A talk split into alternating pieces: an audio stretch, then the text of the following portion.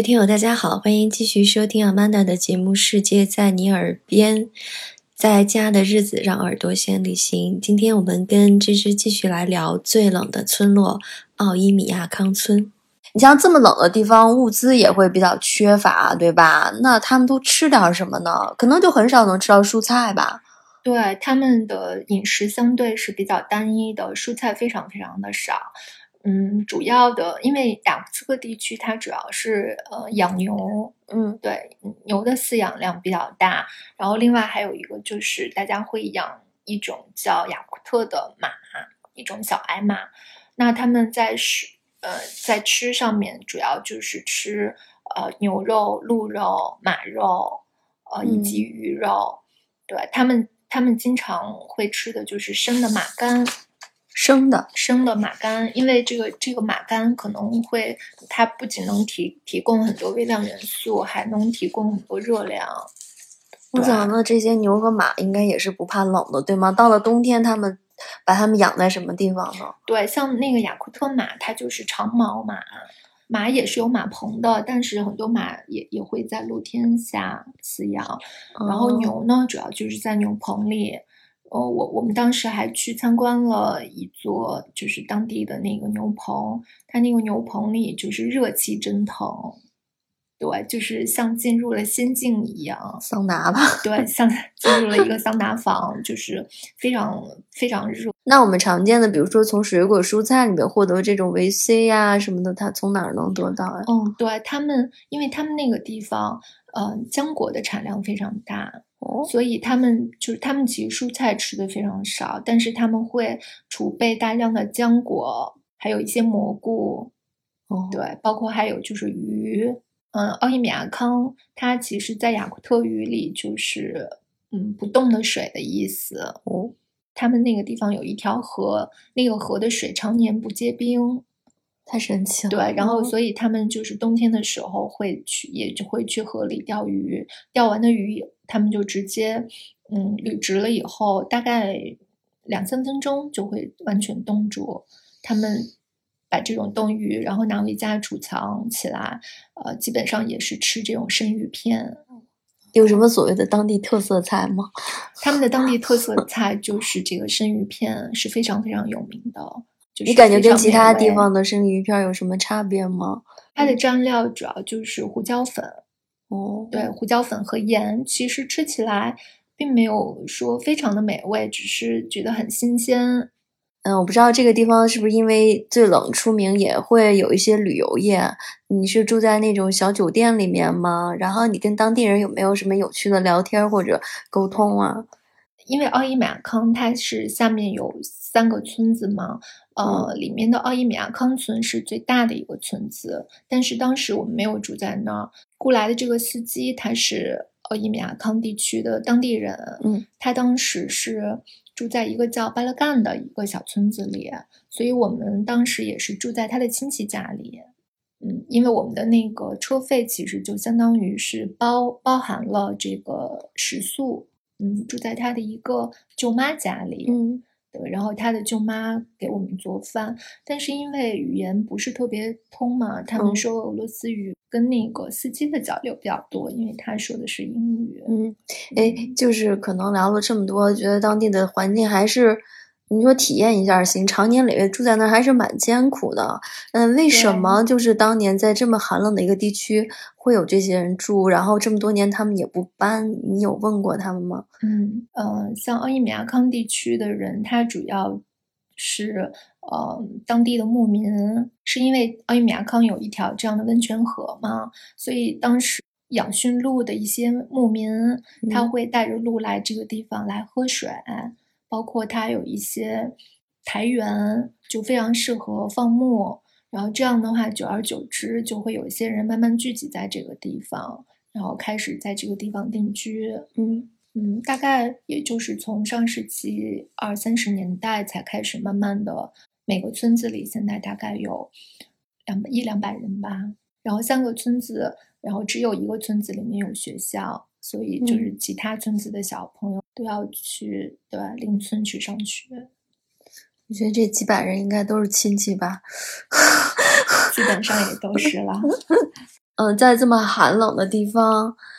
除了吃解决这样的简单的生活问题哈，总得有点娱乐的活动吧？你看，比如说在北欧是那个外面漫长的冬季比较冷啊，天黑的比较早，然后就研发出来他们会有很多室内的设计啊，或者是在就在这种屋里面的一些设计活动找灵感。不知道当地人他有一些什么传统的娱乐项目没有？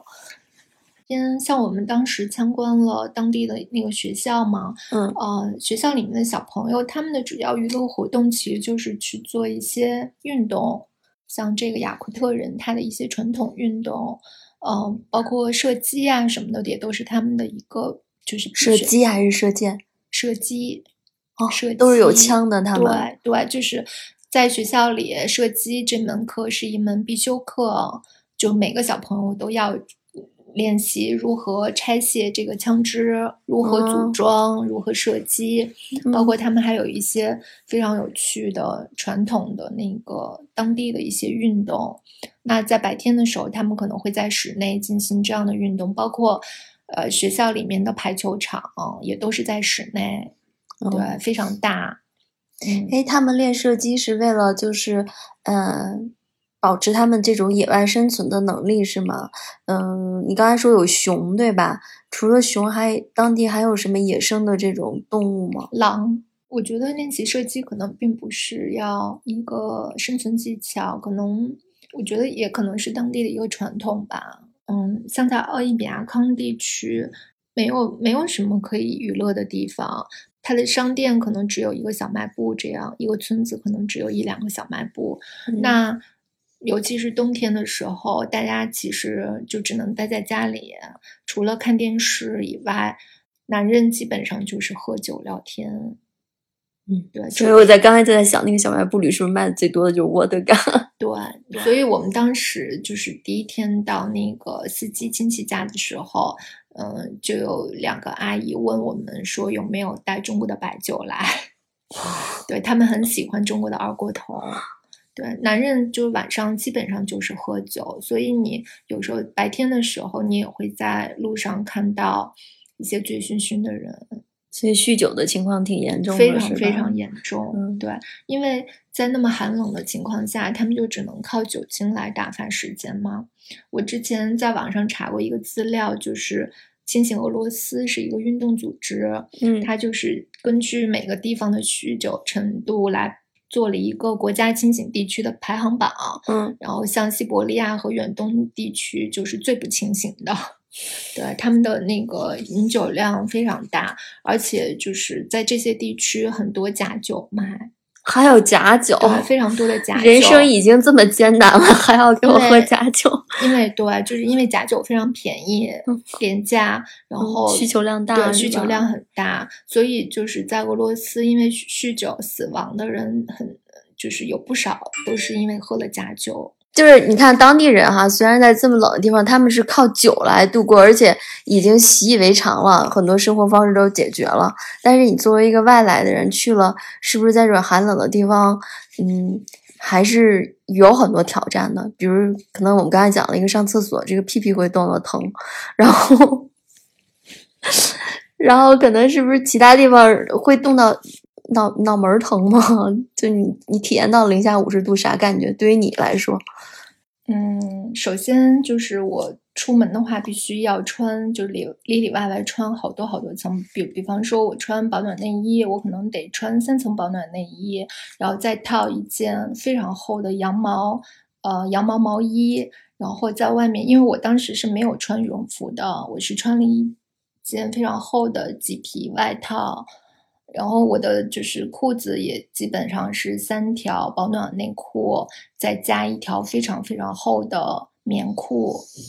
然后我觉得这是因为你瘦，就是让我都不知道这几层是怎么套进去但是。如果你有很厚、很厚、很保暖的羽绒服的话，其实里面你是不需要穿那么多的，因为嗯到了室内就会非常热。你觉得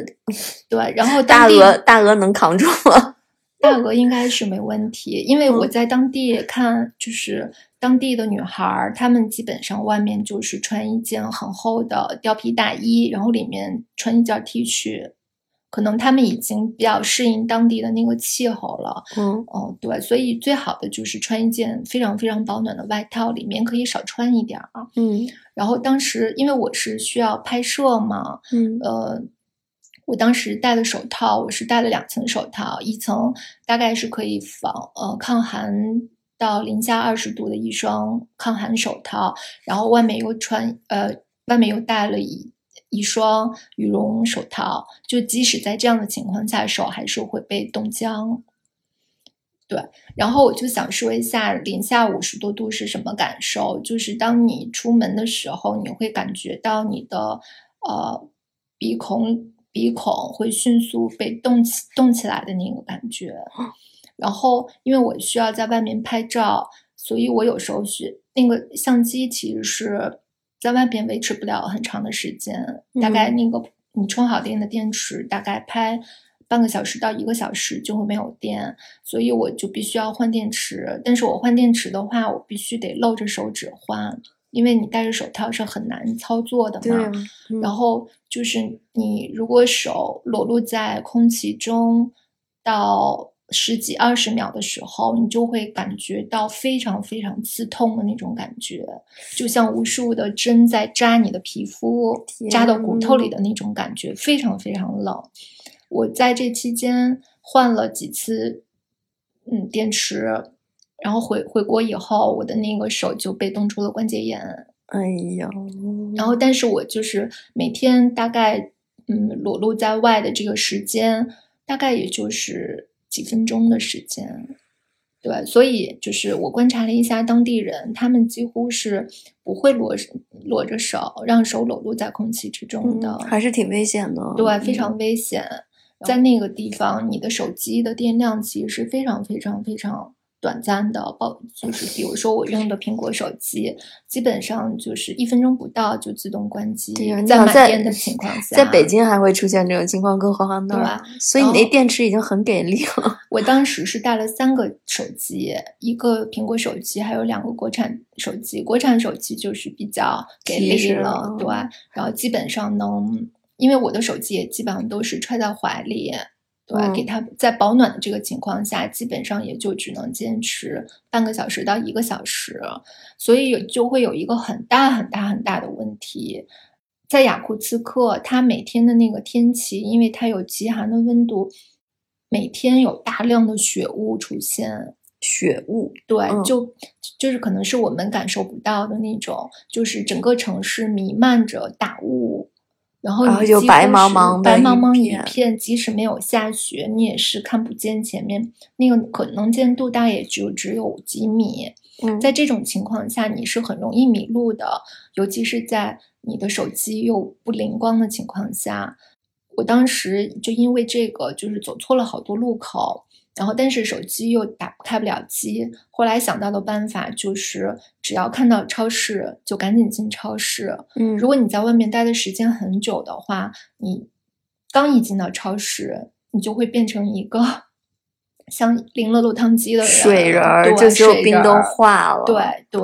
然后我基本上就是找到一个超市就会进去，然后把充电宝拿出来，然后那个充电宝上面都是贴了好几块暖宝宝，然后揣在怀里。呃，到了超市把嗯充电器拿出来给手机充电，然后拿出导航检查路线，然后继续出去走。你知道你刚才讲的那个情景，让我想起咱们小时候看那个动画片《雪孩子》，对对 就是对。就是小兔子把那个雪人抱到屋里，在暖气上一烤，哇，水灵灵的。我当时是因为我我需要在外面拍拍照片，所以我在外面呃停留的时间大概是四到五个小时。这个其其实太长了已经非常长，嗯就是当地人其实他们是呃在这样的天气下，他们是极少出出门的。如果是出门的话，他们基本上也都是自驾或者是坐公交车。他嗯们在外面行走的这个时间是非常短的，所以像我这样就是在外面行走这么长的时间，其实确实是一个非常非常大的挑战。就是这也算是我的人生的一个非常难得的一个经历吧。对对对，嗯就是一个有挑战的旅行哈。哎，就是听说，嗯，好像有一个说法不知道对不对哈，因为嗯低温保鲜嘛，所以对于人来说是不是也有这种保鲜功能？据说好像这个地方的人就比较长寿，是不是？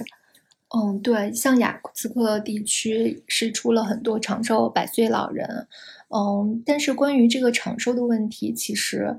两种解释，一种解释就是说当地的气温太低了。嗯，这个细菌啊和病毒它都是没有办法生存的，再加上就是大家吃的也比较健康，像坚果呀，然后鱼呀、马肉啊、蘑菇呀这些东西。另外再加上他们的生活方式可能更加传统，没有大型的工业化污染，嗯，大家呢也没有什么压力。就我生活的比较安逸，所以就比较长寿。还有一个说法就是说，在奥伊米亚康地区，它那个婴婴儿的那个存活率是非常